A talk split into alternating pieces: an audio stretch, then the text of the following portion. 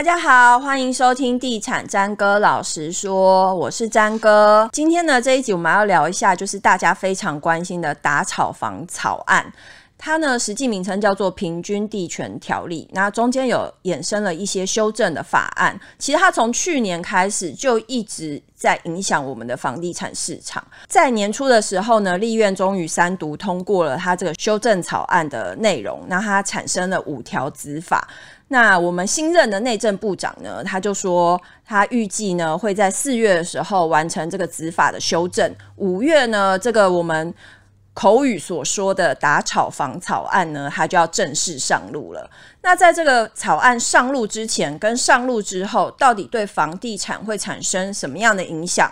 那对我们一般小资族，一般想要买房子的人又会产生什么样的影响呢？今天我们请到了房市专家阿昌来帮我们做一个深入浅出的分析。欢迎世昌。Hello，张哥好，各位朋友大家好。今天讲的一个议题好严肃，很严肃，我们不能嬉皮笑脸。不会，我就是找了一个嬉看起来长得很嬉皮笑脸的人来讲这个严肃的话题。我们是胖了一点，不是嬉皮笑脸。事实上，那个世昌现在脱离了一个传统的体制，应该现在可以放胆的说了。而且我常常笑说，我的体重跟台湾的房价是呈现正相关。嗯，我最近没有再继续往上胖上去了，所以大家对于房价的修正应该是有一点期待。可是你这维持啊，那大家也会觉得害怕。稍微瘦一点点，只是还看不太出来。好，全民监督阿昌减肥，这样子 房价就可以回去了。就是了对对对对，没错。好，你现在没有包袱嘛？嗯，那我们先来检视一个现象好了。这个我们新上任的新内政部长呢，他。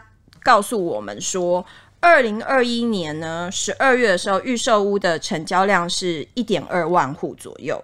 那到了去年四月的时候呢，也就是那个呃，我们的打炒房草案的修法版本要送立院审议的时候，它的预售屋成交量就降到了七千多户。然后呢，在去年年底的时候，剩下四千多户。跟还没有修法前比较呢，预售屋的市场交易量已经下滑了三十五趴，这就是修法效益的产生。好，这个数字听起来好像很厉害，就是因为这个打炒房草案，嗯嗯、所以整体市场交易量下滑了三十五趴。那我想请你分析、嗯、这个下滑的理由，真的是因为这个？打炒房草案的恫吓吗？嗯、还是因为有其他的原因？当然，林右昌部长是说，绝对是跟打炒房有关啊。嗯、只是说，很多民众听起来，尤其是想买房子的民众听起来，听就心里就觉得，哈，维大利、意大利，你写的工商会啊，嗯、对，就是有点觉得部长有点牵牵强啊。嗯、这就好像说我们。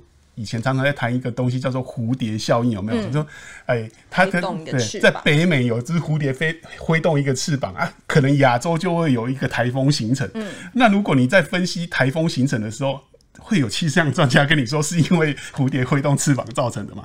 这这。扯太远，嗯，当然也不是说没有关系，只是说它的关联性没有那么的大。嗯，主要原因是因为，其实你只要把时间轴，我们回想去年发生什么事情，嗯、你就会发现，其实去年出现蛮多利空的讯息。嗯、比如说三月份的时候，央行升息，进入升息循环。四月其实三月底到四月初，疫情大爆发嘛，嗯，然后那时候感染人数迅速突破两百，不管三百万一直往上冲，隔离的人数很多，嗯，然后顿时间所有新建案的来客量都消失了，对，嘿，然后再接下接下来这个七月份的时候，裴洛西传出要访台，嗯，那中共呃进行导弹实弹军演，嗯，那台湾海峡出现第四次危机，哦，那时候不知道大家还有没有印象，嗯，那接着还有这个瑞士规模六级以上的大地震有没有？接接着还有这个银行因为防疫险赔太多，海外公债的净值锐减，嗯，还有很多有一些寿险公司。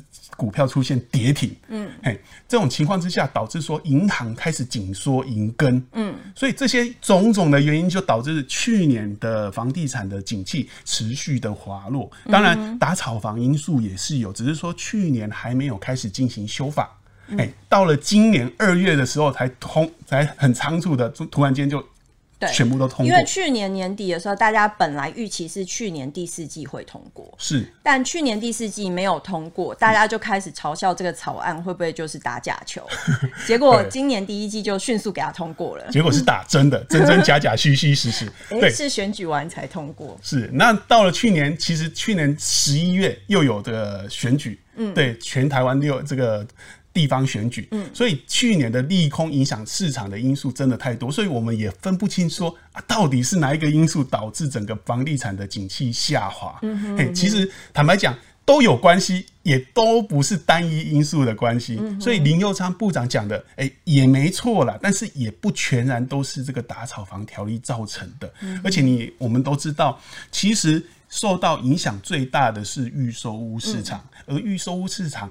它其实是没有在买卖移转栋数里面的，嗯、嘿，买卖移转栋数是属于成屋市场，嗯，嘿啊，所以说这两个之间，哎、欸，有没有关联？可是我们又不能说啊，让长官不开心。欸、所以你意思是说，长官的数字不知道从何而来？哦，不是不是，他的数字当然是正确的啦，嗯，他是从这个预售屋实价登录的户数来统计出来的，哦嗯、当然这样是正确的，没错啦，只是说。不会是是这个单一因素造成的。当然，对这个建商来讲，政府的下手真的很狠。可是对想要买房子的民众来讲，啊，我怎么都还没等到降价？我他们最想要的就是降价。可是你现在跟他们讲的是量缩，对不对？人家谈的是海洋，你说的是这个小水缸。哎，两个谈的东西不一样。可是对这个部长来讲，其实量缩。大家在房地产有一个规律，就是说量先价行。如果量先缩了，接下来房价就可能下跌了。是，哎，那对民众来讲，他最想要看的是下跌，到底哪时候会下跌？但是其实哦，我们在这里偷偷讲一个，我们观察过去这个三四十年来，台湾的成交量、买卖移转栋数跟房价的涨跌之间，其实关联性只有大概只有六十趴。六十趴很多啊。对。六十八跟五十八只差十八，嗯、就代表说，哎、欸，量缩不一定价跌，量增也不一定价涨，嗯，嘿，就它有关联性，但是没有必然性，必没有绝对性就对，对对对对，嗯哼。可是其实说到这个交易量的萎缩，但其实去年这个说，呃，打炒房草案出来，它主要的精神就是禁止预售屋转约换约嘛，是。那这个其实它出来的当下，对一些投资客。或是投机客，他的确是有影响的，嗯、对不对？确实，很多投资客他怕自己的房子不能转售，嗯、要锁到成屋的时候交屋，嗯、所以当时候确实市场上出现很多平转的一个尾售量，嗯、尤其是台中跟高雄，蛮多人要平转的。嗯、因为为什么？因为这两个地方在前一两年涨很多，嗯、那市场的投机的氛围也比较重，所以蛮多市场平转的。啊，那时候呢，买方为什么不买呢？因为价格没有明显的下跌，因为他们只是要平转，还不到赔售的地步，所以买卖双方都不愿意再让。没想到风云变色啊，猪羊变色，在呃二月的时候，突然间这个花敬群市长说：“哎，我们不回溯，对，预售屋转售不回溯，就是说你如果在新法上路之前买进来的预售屋，你未来还能自由转售，可是自由转售次数就只限一次。”你转售，比如说我的房子，我买进来的预售屋，我还是可以转售。在新法上路之后，我如果卖给詹哥之后，詹哥就不能转售了。嗯，嘿，而、啊、我的是可以转售的，嘿，所以。对对，投资客来讲，哎，他好像看到一线生机，对对，原本死的都变活的这样子，所以就很多人庆幸去年没有平转啊，对对对对，原本想平转的，我就有听到很多房仲朋友说啊，原本他投资客想要平转的，全部抽单，嗯、在那一夜大家抽单都不卖了，哦，不想便宜卖了。是，那我们讲到这个平均地权条例的修法嘛，嗯、它一共通过了五个项目。是，那这五个项目包括什么？然后实际上跟我们一般购物族有关的又是什么？嗯，其实五个项目里面呢，影响购物族权益最大的就是预售屋禁止转售了。嗯，那其他的呢，其实对产业影响比较大，比如说市场哄抬炒作，嗯，会重罚，嗯，比如说你不能，哎、欸，里面有一条最好笑的是说，嗯、你不能闭门销售。闭门销售不行，潜销不行，嘿，潜销不行，分期销售也不行，嗯，你在社群销售也不行，嗯，那你公开制造热销也不行，啊，我想说就是他的那个用语不能讲说我已经热销几成了，剩下几对，哎、啊，你如果公开营造热销假象，不是不知道热销假象怎么定义啊？就跟公开热销不行啊，闭门销售也不行，就是你。高调卖不行，低调卖也不行啊。那怎样算中庸呢？所以我就很好奇，说到底以后业者要怎么卖房子？嗯，对，那这个是比较好笑，这个是对业者有关了。嗯，那另外一个司法人禁止购物呢，其实跟一般民众关联性也不太大。嘿，还有说，呃，建立检举奖金制，这个跟一般民众来讲呢，嗯、可能对检举达人而言是很有利的。检举魔人，对对对，哦，检举达人就是，哎、欸，你以后可能是说。不晓得说你可不可以设个局，比如说这个张哥卖房子，我跟张哥说啊，我们来签个假合约，嗯，你签个假合约，我就跟你买房子，嗯，那张哥说为了业绩好啦，忍痛跟我签下去，结果我签完之后我去检举张哥，这样不晓得有有，有这么想要钱就对。他的检举意思是说，像刚刚那个炒作的那个也算是可以检举的范围，是没错。然后像呃禁止换约的这个部分，他也可以拿来检举。嗯所以意思就是说，就是鼓励大家以后同业就互相 对互相陷害就好了嘛。对对对，不管是同业检举同业啊，或者是民众检举这个的。不动产业都可以，嗯，嘿，那只是说它的认定的机关是由谁来认定，目前还不知道，到底是地方认定呢，还是中央主管机关认定，还不晓得。还要建立一个秘密客制度。对，那检举奖金到底这个检举人可以拿到多少，目前也还不知道。对，先看奖金多少，对对，看分 分到的比例是多少。对对对。那对民众影响最大的就是预售屋禁止转售这一条了。嗯，那我想。预售禁止转售这一条呢，其实大部分的人会觉得，那预售以后会不会变成纯自助客的市场？嗯哼，其实坦白讲啊，我一开始也这这样想，我觉得对啊，看起来好像是投资客会完全退出这个预售屋市场。可是后来想一想，哎，这样也不对啊。嗯，为什么？因为对自助客来讲，其实我们自助客，像我跟张哥，像。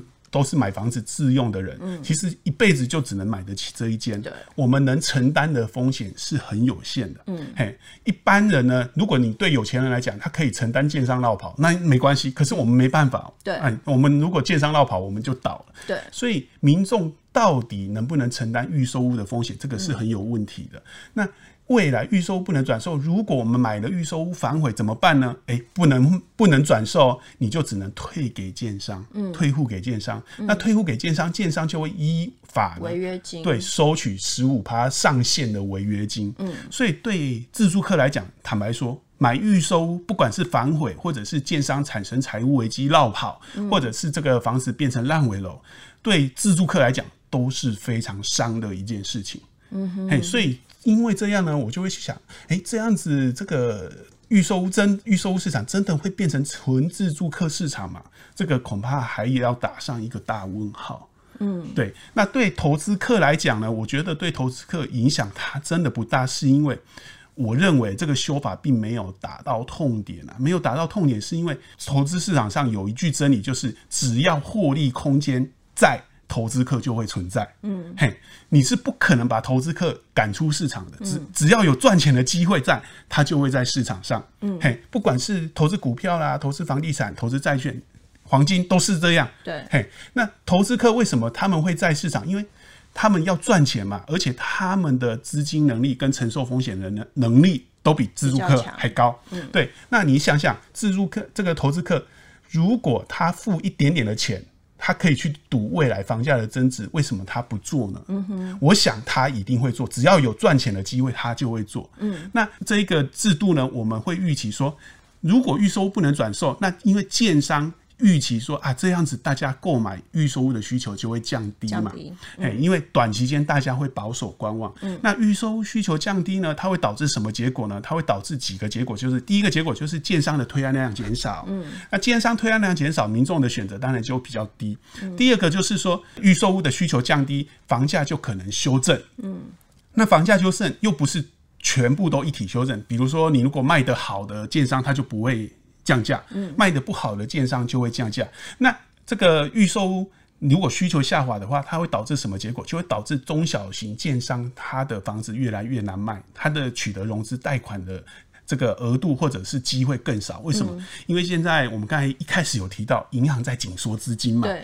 嗯、那假设说今天来的两家建商跟我想跟我贷款的建商，哎、欸，名气都一样。嗯。那我要怎么选选呢？我如果只要选一家，我要怎么选？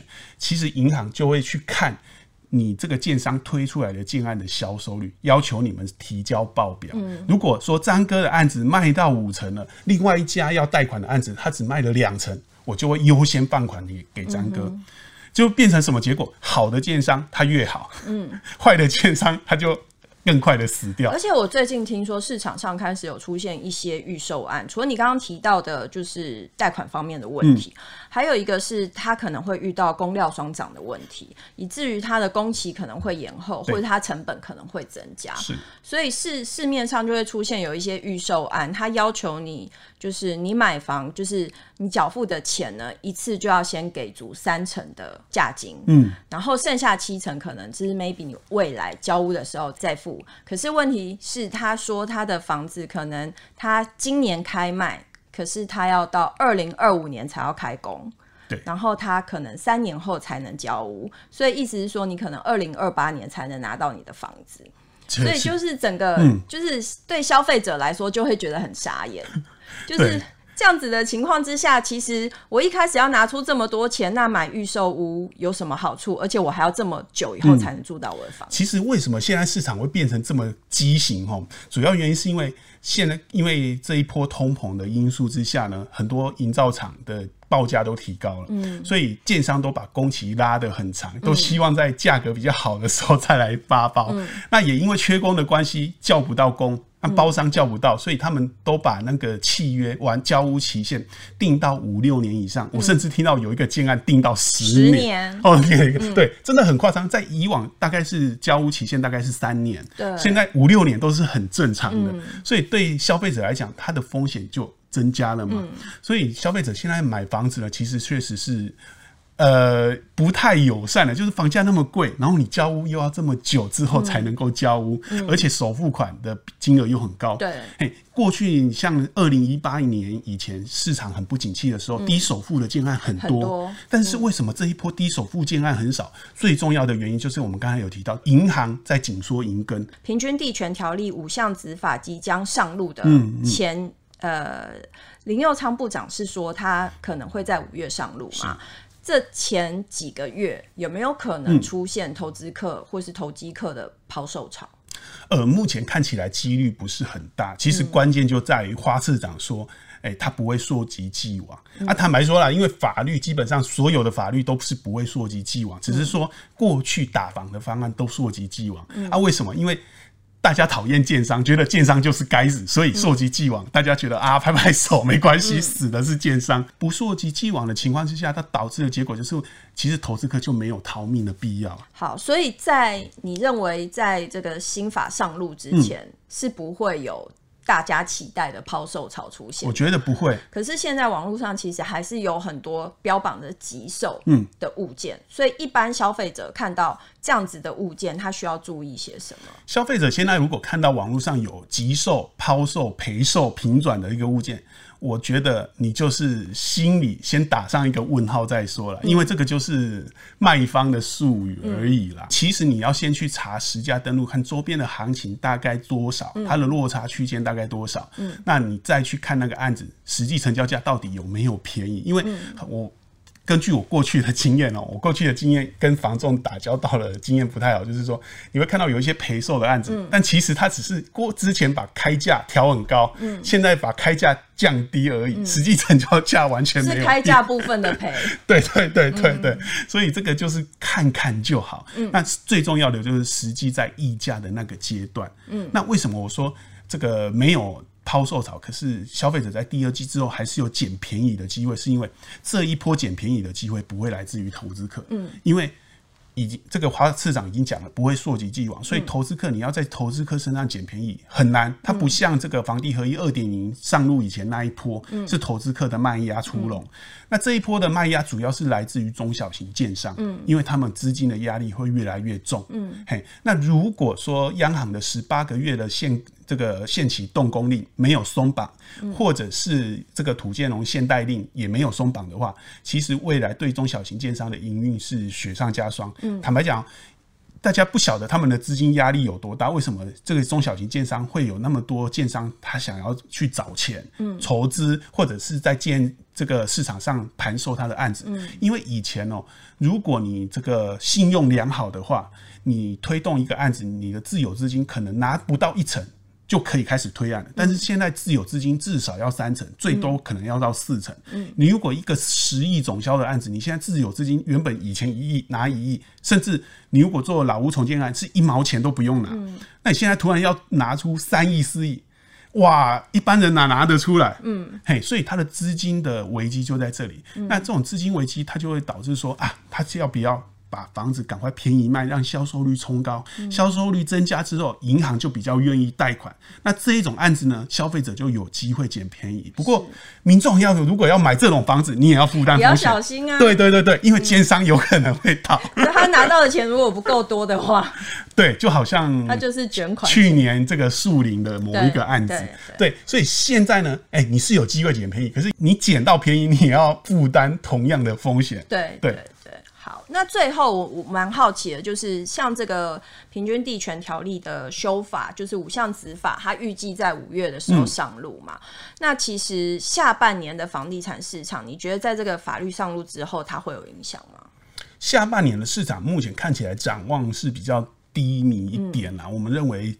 震动的幅度可能比较大，不过每个地方的这个震动幅度会不一样。我我认为是过去都是一人得道鸡犬升天，就全台湾一起涨一起跌。可是这一次看起来是六都的走势会不太一样。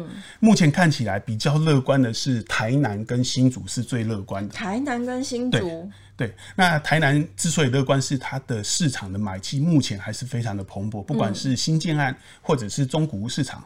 目前的买气都非常的稳定。台南人口袋好深哦，现在台南那么贵了耶。对，现在大部分的案子都开到三四十万去。对啊。那虽然这样，但是它的价格还一直在往上走。嗯。那主要原因就是因为，当然南科的效应是非常大，一直在发酵，而且南科不止在发酵，南这个台积电的新厂也还在盖。嗯。而且它不是说我是设厂计划哦，它是持续的扩厂，它是一直在盖。那你像台中。这个台积电的扩厂计划还没开始盖嘛？啊，台高雄是暂缓，嗯，所以状况就不太一样。而且台南的房贷负担率也下才三成多，嗯，代表说，哎，大家买房子还负担得起，嗯，那新竹的话不一样，新竹是。呃，它的精华从化区的供给量真的太少，新我都觉得新竹人买房子真的很可怜，嗯欸，买房子像在抢菜一样，嗯，还抢鸡蛋呢。以新竹来讲，也不是说没有房子，是精华区的供给量的房子真的很少，连保家都七字头了。呃，对对对，嗯，就是所谓金华从化区，就是竹北的县一、县二、县三，跟台科大还有高铁特定区。嗯，另外，像新竹市东区的关埔从化区，这两个地方都是最贵的地方。嗯，啊，只是说线上的建案真的是几只手。指头数得出来，现在就只剩宝佳旗磊，还有这个核心的某个案子，嗯、还有这个天富宇的某个案子，其实量真的很少。嗯，哎，那也因为这样，就造成说啊，大家买房子买不到怎么办？就只好去外围买。就变成说啊，什么连宝山啊、琼林啊，嗯、这些以前大家听都没听过的地方，怎么一平房价要三四十万？嗯、我的天啊，我连我都自己都很难相信。嗯、所以因为这两个地方它的情况比较特殊，所以民众如果期待说啊，我要在台南新竹看到房价大幅度下修、捡便宜。坦白讲，今年是有点难，难度很高。嗯，不过高雄、台中的机会，我觉得机会也会比较大一点。嗯、高雄的话，就是因为成也台积电，呃，这个败也台积电。我在想说，他败要不要怪给台积电？对，就是台积电计划设厂，这设厂计划暂缓之后，哇，整个信市场的信心暂缓啊。对了，只是说不晓得要缓到哪个时候。但是周围的区块真的因为这。这一句话就马上飙升了太多了。哎，没错，所以台积电真的很重要。嗯，嘿，那因为台积电并不是说它一个厂自己过去，其实台积电它是算是上游厂，它如果一家厂过去，它的这个整个产业链的厂都会过去，所以它影响性之所以这么大，是因为它会带动庞大的就业人口跟明显的提升这个薪资所得。嗯，那所以你就看到台南跟高雄，哇，明明就。临近两个县市，结果市场差这么多，嘿，所以。高雄的话是目前看起来是比较保守、悲观一点了。那、台中的话是因为确实一样，供给量也跟高雄一样，去年爆出大量。嗯、虽然说它的买气没有退的像高雄这么的快，可是它的买气也确实是比较钝一点。嗯、再加上说台中的房贷负担率已经达到四十五趴以上，嗯、已经接近五十趴的一个。门槛啊，一个临界值啊，到了五十八之后，大家追加的力道就会明显的减弱，嗯、所以这是要特别注意的。虽然说它没有高雄的那么悲观，可是也要特别注意说啊，你现在追价的话，会不会追到相对的高点？所以是分区域来看的。嗯，对。那北台湾的话，就大概介于这两个之间，嗯、是比较持平的一个地点。嗯哼，嗯哼。好好，今天谢谢世昌来跟我们分析了一下，就是有关于平均地权条例它的修正草案即将上路，上路之前跟上路之后会有什么样的差别？还有我们一般民众在买房的时候还要注意些什么？今天谢谢世昌，谢谢，谢谢大家收听，拜拜。